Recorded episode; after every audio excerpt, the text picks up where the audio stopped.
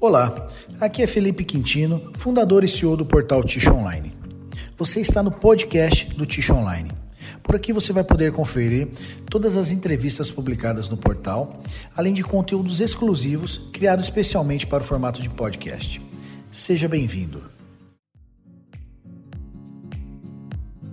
Olá pessoal, eu sou Felipe Quintino, fundador e CEO do portal Ticho Online. No resumo Ticho dessa semana, eu trago para vocês as principais notícias do portal Ticho Online. Vamos começar pelas notícias de Ticho no Brasil. A UL Papéis está oferecendo diversas vagas de empregos lá na Bahia, na, na unidade deles da Bahia. Então, eles têm vagas como auxiliar mecânico, auxiliar de refrigeração, coordenador de manutenção mecânica. Então, se você gosta de novos desafios ou está em busca de oportunidade de trabalho, participe do processo seletivo. Para você ter mais informações a respeito, entre no portal Tish Online e acesse essa notícia. Em teleconferência com jornalistas para comentar o resultado trimestral, o presidente da Suzano, Walter Schalka, afirmou que a demanda de celulose segue puxada pelo segmento de papéis ticho e a menor oferta de fibra reciclada, de aparas, né? A gente está tendo uma menor oferta de aparas por conta da, do isolamento social, escritórios e muitas empresas não, não estão funcionando, não está gerando uma demanda grande de aparelhos. Né? Uh, Antônio Sá, sócio fundador da MIT, afirmou que a pandemia do novo coronavírus deve ganhar mais força. Uh, o que deve ganhar mais força depois da pandemia do novo coronavírus são as marcas próprias, as marcas próprias dos varejistas, né?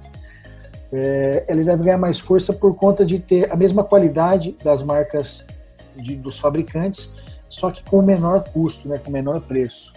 Isso já vem acontecendo em países da Europa também, que sempre após a crise, algum tipo de crise, os produtos de marca própria acabam ganhando mais relevância por conta de ter um menor preço.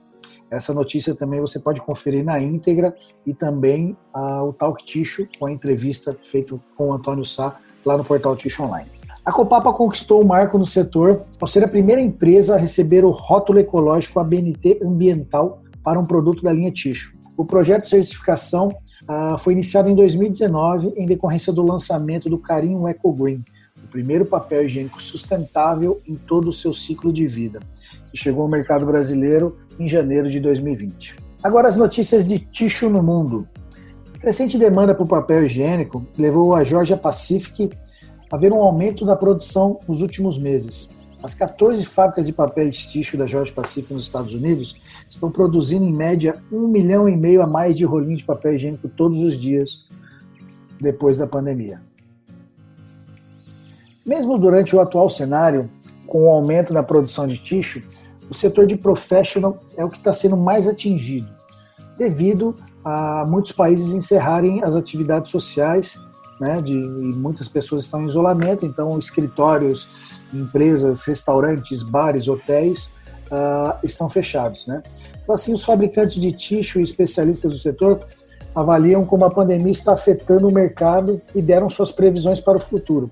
Então essa notícia você também pode conferir ela na íntegra lá no portal. Ela traz bastante informação interessante para o mercado de professional. O aumento da demanda de tixo não é necessariamente uma boa notícia para as principais marcas, pois além de temporária, a captação dessa demanda faz com que compradores escolham, em primeiro lugar, marcas próprias mais baratas e estoquem grandes pacotes com menor custo.